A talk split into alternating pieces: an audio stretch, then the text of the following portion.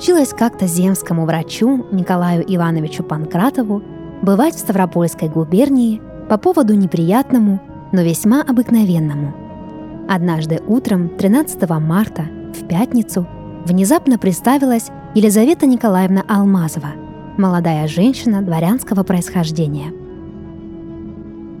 Ее муж, Александр Константинович Алмазов, подал прошение в земство о необходимости констатировать смерть Елизаветы Николаевны и просил властей спешить, так как надобно было в скором времени планировать погребение. Власти прошение удовлетворили и послали на дело столь деликатное молодого врача, две недели как поступившего на службу в земскую больницу. Весенние дни по обыкновению были короткими. Оттого Николай Иванович добрался до поместья Алмазовых только к вечеру, когда уже смеркалось.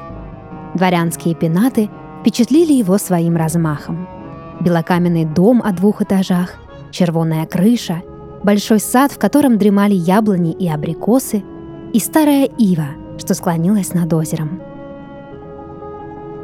Однако, несмотря на великолепие здешнего края, Николай Иванович не мог не заметить, что сгустилась над домом Алмазовых какая-то мрачная тень, едва уловимая, невидимая глазу, но сердцем явно ощущаемая. Ни молитвы, ни трели первых весенних птиц не могли разогнать потустороннее дыхание, что стояло в поместье, таясь в поднимающемся тумане. Венцом этой давящей атмосферы стала надвигающаяся гроза –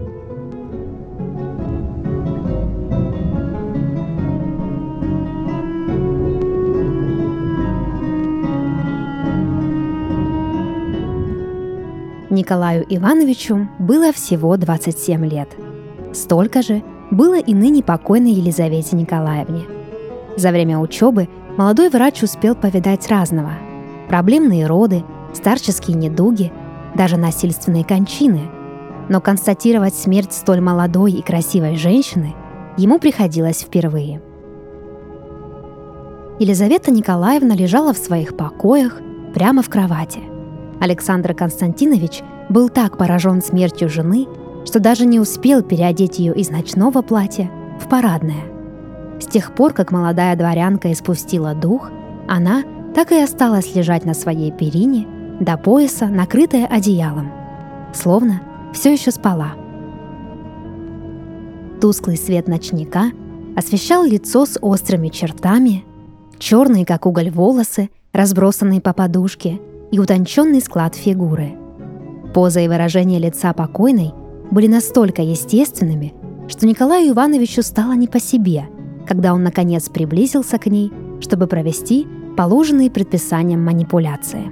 Прикоснувшись к запястью усопшей, чтобы убедиться в отсутствии пульса, он на мгновение преисполнился тревоги.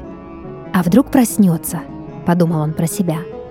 Но тело Елизаветы Николаевны лежало неподвижно как и положено покойникам.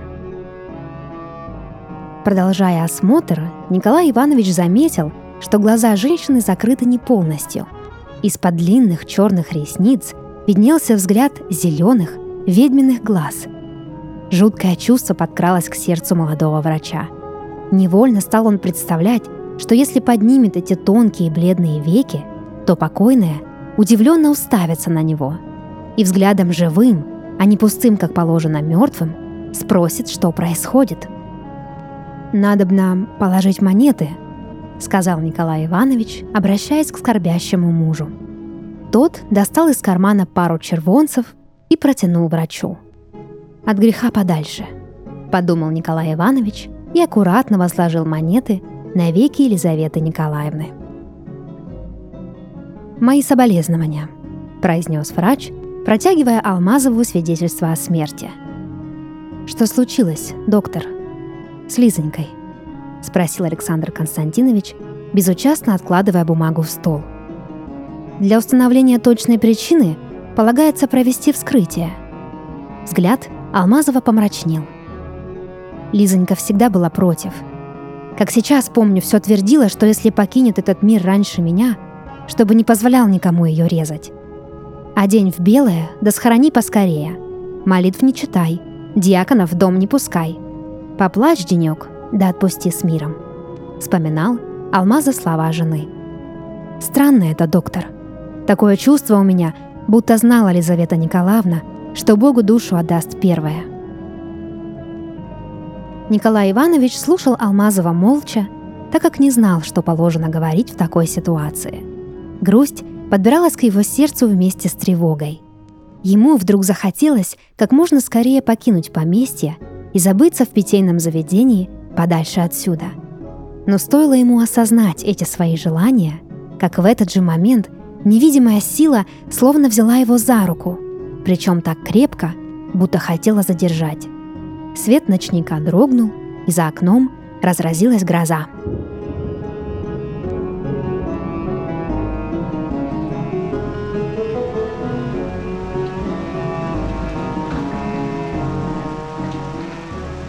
Такого ливня в Ставропольской губернии давно не видали. Будто небеса развезлись плачем по Елизавете Николаевне и не хотели утешаться. За окнами уже стемнело, когда Александр Константинович предложил молодому врачу заночевать в поместье, так как погода не предполагала никаких путешествий. Планирование похорон также было решено отложить до наступления утра. Дверь в спальню Елизаветы Николаевны оставили приоткрытой – Свет погасили и стали готовиться к ужину. Несмотря на все обстоятельства, аппетит у Николая Ивановича разыгрался. Смирившись с необходимостью задержаться в поместье, он согласился отужинать с хозяином дома и морально настроил себя даже на расспросы несведущего в медицинских делах скорбящего мужа. Однако Александр Константинович держался, как подобает дворянину – и старался не выходить за рамки светской беседы. Покои Николаю Ивановичу выделили гостевые. По воле случая они располагались на том же пролете, что и спальня, в которой покоилась Елизавета Николаевна. Слуги уже омыли тело и переодели усопшую в белое, согласно ее последней воле. Александр Константинович ночевать у себя не решился – Провожая молодого врача, он из приличия уточнил, не будет ли ему некомфортно ночевать в такой близости к покойной. Но Николай Иванович уверил хозяина, что все в порядке. Уверил тоже из приличия. На самом деле он испытывал жуткое напряжение. Когда все разошлись спать, тоска окончательно овладела молодым врачом. Проливной дождь, грохочущая гроза и мрачная атмосфера поместья Алмазовых не давали ему сомкнуть глаз. Он лежал в постели и размышлял о прошедшем дне, своей работе и двух червонцах, что положил на глаза усопшей. Неожиданно для него самого в голову Николаю Ивановичу закрались навязчивые мысли. Вопросы, которые он так и не решился задать хозяину дома. Почему Елизавета Николаевна хотела, чтобы ее так скоро схоронили – отчего запретила себя отпевать и препарировать. И самое важное, зачем в столь молодом возрасте так много размышляла о смерти, что могла оставить мужу настолько четкие указания.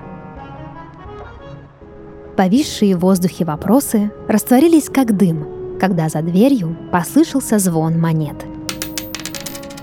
Николай Иванович вскочил с постели так резко, словно его ударила молния – Невидимая сила, что держала его в этом доме, внезапно стала ослабевать вместе с порывами дождя.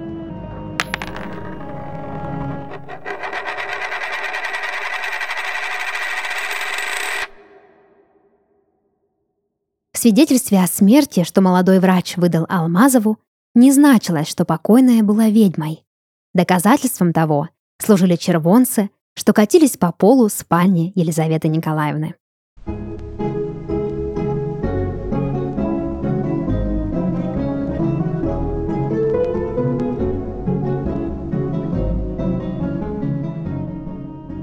Это был подкаст «Сны» и его ведущая Дарья Харченко. Сегодня я читала рассказ, написанный на основе своего собственного сна. Если вы хотите, чтобы ваш сон прозвучал в подкасте, присылайте его к нам на почту. Ссылка в описании. До новых встреч и сладких снов!